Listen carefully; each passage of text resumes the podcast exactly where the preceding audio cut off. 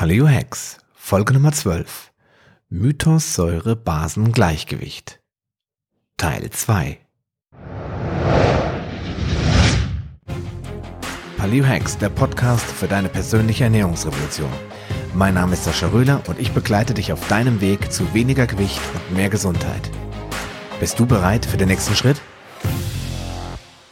Hallo und herzlich willkommen zu Teil 2 von Mythos Säure Basengleichgewicht hier im Paleo Hacks Podcast. Mein Name ist Sascha Röhler und ich freue mich, dass du heute wieder mit dabei bist. Ja, in der letzten Episode haben wir gesprochen über den Mythos, der sich hinter dem Säurebasengleichgewicht verbirgt. Wir haben gesprochen über die Entstehung der Theorie vom Säurebasengleichgewicht. Wir haben gesprochen über Karl Gustav Ragnar und andere Menschen, die sich schon vor über 100 Jahren mit dem Thema beschäftigt haben. Und am Ende habe ich dir gesagt, dass da sicherlich irgendwelche Dinge nicht stimmen können und dass daraus resultierend vier Fehler ähm, wichtig sind, die wir uns heute einmal angucken müssen, um besser zu verstehen, warum das Säurebasengleichgewicht, so wie wir es eigentlich gelernt haben, vielleicht nicht ganz korrekt ist. Ich möchte darauf hinweisen, dass wenn du die Episode Nummer 11 also den Teil 1 dieser Reihe noch nicht gehört hast, es wirklich sinnvoll wäre, wenn du jetzt hier Stopp drückst und nochmal zurückgehst und dir erstmal Episode 11 anhörst, um dann den Anschluss nicht zu verlieren. Ja, welche Fehler sind das denn, die Ragnar Berg gemacht hat und die wahrscheinlich, sehr wahrscheinlich dafür verantwortlich sind, dass wir heute alle ein etwas anderes, vielleicht sogar wirklich ein falsches Verständnis des Säurebasengleichgewichts haben. Da habe ich vier Fehler zusammengesucht, die doch relativ eindeutig sind. Es gibt dann auch so ein paar andere Dinge, die möchte ich aber in diesem Podcast gar nicht ansprechen, die Stefan Schaub in seinem Buch auch angesprochen hat. Ich möchte mich hier ein bisschen konzentrieren und fokussieren auf diese vier Fehler.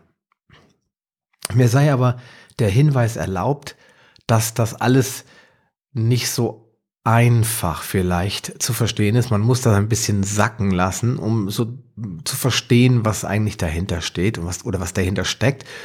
Und es werden auch einige chemikalischen Grundbegriffe oder chemischen Grundbegriffe, die du vielleicht ja noch aus der Schulzeit kennst, auftauchen, denn die braucht man dringend, um einfach logisch nachvollziehen zu können, warum die klassische Theorie so ihre Schwächen hat. Okay, dann starten wir mit Fehler Nummer eins. Verbrennung ist nicht gleich Verdauung. Bei Verbrennung verflüchtigen sich die säurebildenden H-Plus-Ionen in Form von Wasser in die Luft. H-Plus-Ionen, da werden wir auch noch ein bisschen tiefer drauf eingehen in der kommenden Episode. Das sind Wasserstoff, also Hydrogenium-Ionen und die sind Bestandteil aller Säuren. Wenn ich jetzt Produkte verbrenne, die Säure beinhalten, dann verflüchtigen sich diese säurebildenden H-Ionen in Form von Wasser. Sie verdampfen in die Luft. Daher wurden sie durch Ragnar Berg bei der Analyse der Asche nicht nachgewiesen, weil sie nicht mehr da waren. Und dementsprechend wurden sie auch nicht in die Analyse mit einbezogen. Diese Wasserstoffionen sind aber die entscheidende Substanz, welche zum Beispiel eine Zitrone sauer macht. Hier liegt der Fehler in der Bergschen Betrachtungsweise, denn bei der Verdauung lösen sich die, diese ähm, nicht in die Luft auf, sondern sie müssen durch Basen neutralisiert werden, mit denen sie eine chemische Verbindung eingehen. Und ähm, das ist ein ganz normaler Prozess. Esse ich also etwas Saures, muss der Körper das neutralisieren. Wenn ich jetzt die Säure zu mir nehme über den Verdauungsapparat, dann kann ich das eben nicht verhindern. Das ist ein automatisch ablaufender Prozess. Bei dieser, bei diesem Versuch von Ragnar Berg, wo er die Lebensmittel verbrannt hat, hat er quasi einen unnatürlichen Weg gewählt und damit die H-Plus-Ionen in die Luft verdampft und deswegen konnte er sie dann auch nicht mehr nachweisen. Berg ging davon aus, dass wir nach dem Genuss einer sauren Frucht ausschließlich, ausschließlich die vermeintlich basenbildenden Mineralien aufnehmen. Stattdessen konsumieren wir aber auch die Säure, die in der Frucht drin ist. Und das merkst du dann spätestens, wenn du eine Zitrone isst, denn dann nimmst du nicht nur Mineralien, sondern eben auch Säure auf, welche dann ihren Weg durch den Verdauungsapparat Mund, Magen und Darm antritt. Und je saurer dieses Nahrungsmittel ist, desto mehr von diesen säurebildenden Wasserstoffionen sind darin vorhanden und müssen auch dementsprechend neutralisiert werden. Und zwar im Mund, im Magen und im Darm, weil würde das nicht passieren, dann würden sie dort Schaden anrichten. Fehler Nummer zwei. Magnesium, Calcium, Natrium und Kalium sind keine Basen.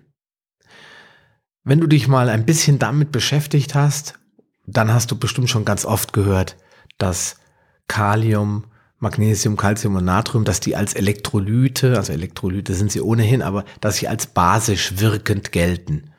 Und dass dann natürlich auch alle Nahrungsmittel, die, die Nahrungsmittel, die das beinhalten, basisch sein, seien. Und das ist jetzt eben hier die Frage. Ich behaupte und vielmehr Stefan Schaub behauptet und ich sehe es ähnlich, dass das nicht der Fall ist. Aber in fast der gesamten anerkannten Literatur werden diese Mineralien als basisch bezeichnet. Schaut man sich nämlich die Ladung an, also man muss sich da auch die Ladung dieser Teilchen wieder anschauen, vor allem von diesen vier Mineralien, dann lautet deren genaue Bezeichnung Na plus für Natrium, K plus für Kalium, Mg2 plus für Magnesium und Ca2 plus für Calcium. Und das Plus dahinter, das steht für die positive Ladung des Ions. Es ist also ein Kation. Und da Säuren ebenfalls positiv geladene Wasserstoffione H plus eben sind, würden die beiden sich doch dementsprechend abstoßen, weil das haben wir natürlich alle mal in der Schule gelernt. Gleich und gleich gesellt sich eben nicht so gerne. Zumindestens in der Welt der Chemie. Die gleichgeladenen Teile stoßen sich ab ob sie beide negativ oder beide positiv sind. Die wollen keine Verbindung eingehen. Eine Verbindung eingehen wollen nur solche Teile, die unterschiedlich geladen sind. Denn die Basen, die wollen ja eine chemische Reaktion mit den Säuren eingehen. Und dazu eine, also es soll zu einer Neutralisation kommen. Und dazu müssten sie eigentlich negativ geladen sein, denn Säuren sind ja schon positiv geladen. Ja, weil sind sie nicht negativ, dann können sie das positiv geladene Wasserstoffion nicht aufnehmen. Magnesium, Calcium, Kalium und Natrium sind also per se keine Basen, weil sie das Wasserstoffion H eben nicht aufnehmen und folglich nicht neutralisieren können. Aber jetzt stellt sich natürlich die Frage, wie konnte sich denn Karl Gustav Ragnerberg so immens täuschen? Tja, das mag daran liegen, dass jede einzelne Säure neben dem H-Plus-Ion, also diesem positiv geladenen Wasserstoffion, auch einen basischen Säurerest enthält, welcher negativ geladen ist. Und so natürlich eine Verbindung mit diesem positiv geladenen Teilchen Na plus Ca2 plus K plus Mg2 plus, also den positiv geladenen Mineralien, eingehen kann.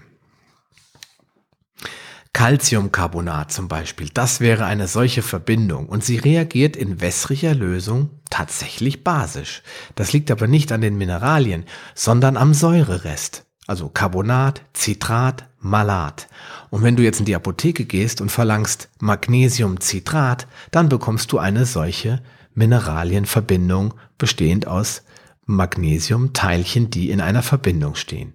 Es ist also möglich, dass Berg diese mineralstoffreiche Asche mit Wasser vermischte und anschließend den pH-Wert ermittelte. Dann stellte er natürlich fest, dass die Lösung hochbasisch war und schlussfolgerte daraus, ja, diese Mineralien müssen basisch sein.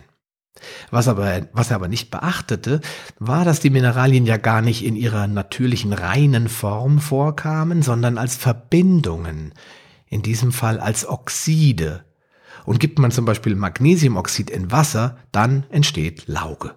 Das erklärt dann auch, warum auch noch heute in allen Lehrbüchern diese falsche Säurebasentheorie beschrieben wird.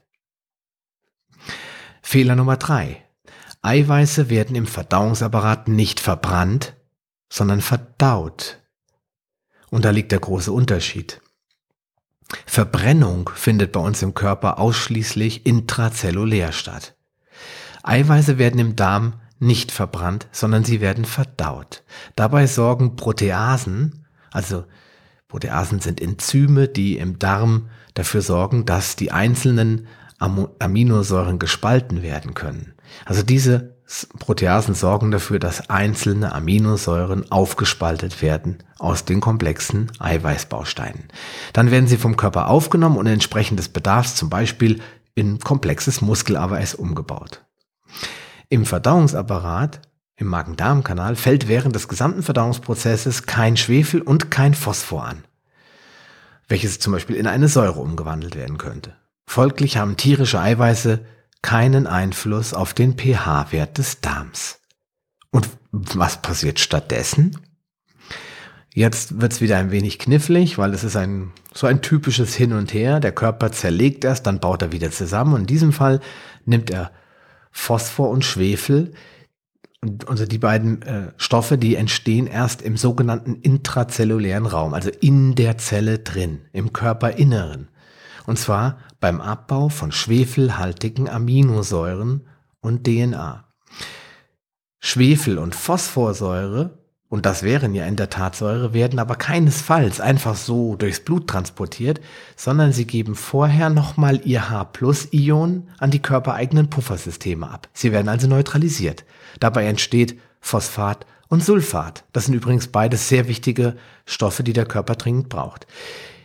Diese Stoffe wiederum nehmen in der Niere, also in einem unserer primären Entgiftungs- und Entsäuerungsorgane, H plus auf, ja, bauen sich halt wieder zusammen zu einer neuen Verbindung und werden wieder anschließend als Phosphorsäure beziehungsweise Schwefelsäure abgebaut. Aber diesmal über den Urin.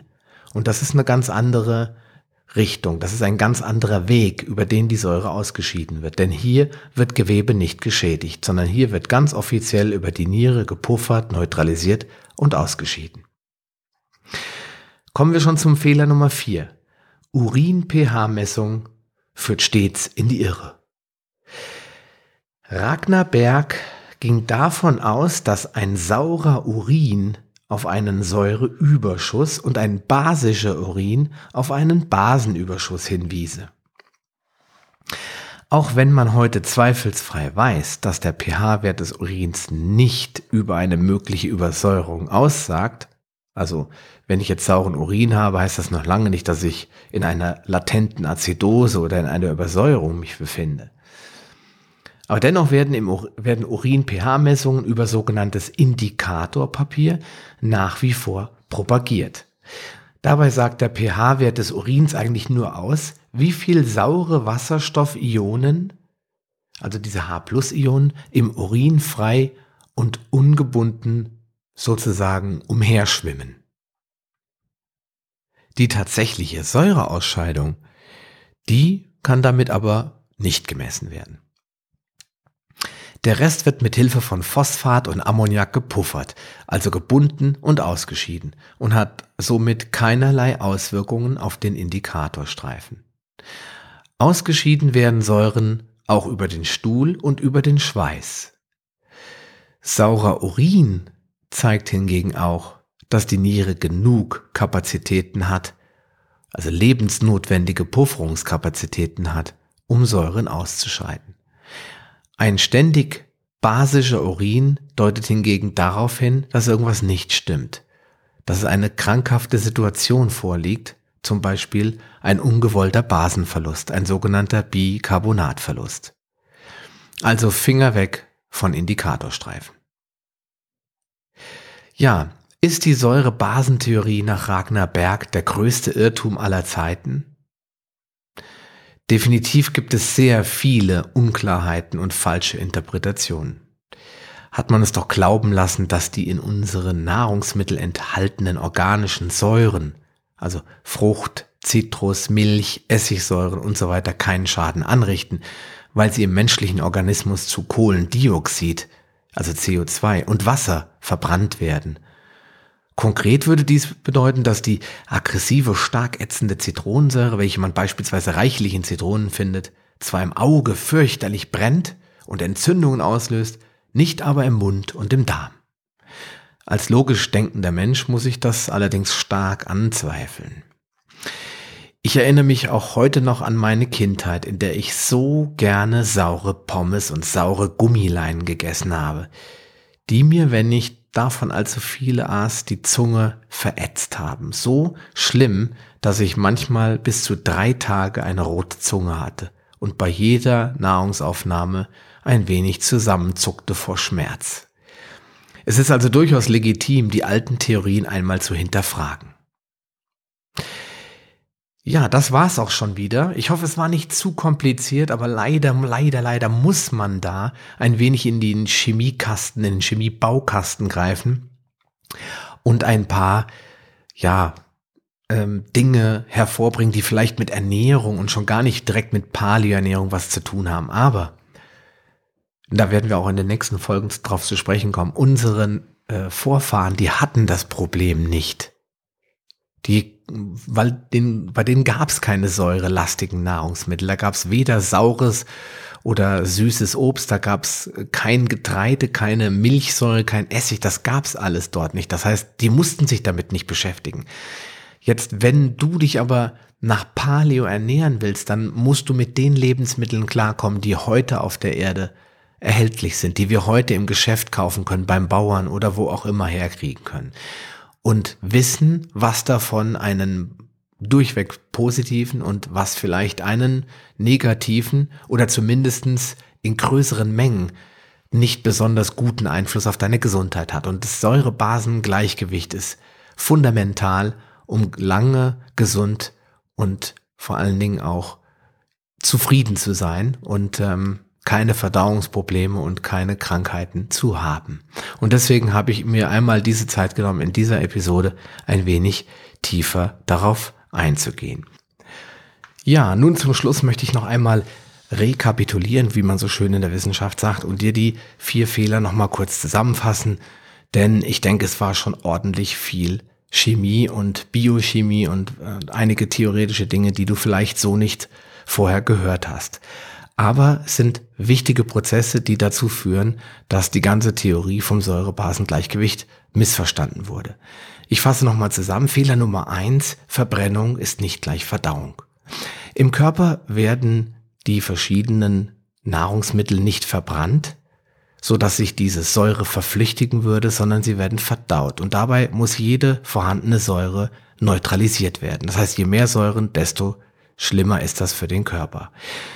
Wenn ich jetzt verbrenne, so wie das Ragnar Berg in seinem Versuch gemacht habe, dann ist die Säure weg und dann kann ich zweifelsohne glauben, dass ich ein basisches Lebensmittel habe. Fehler Nummer eins also, hier herrscht Verdauung im Körper und nicht Verbrennung in dem Sinne.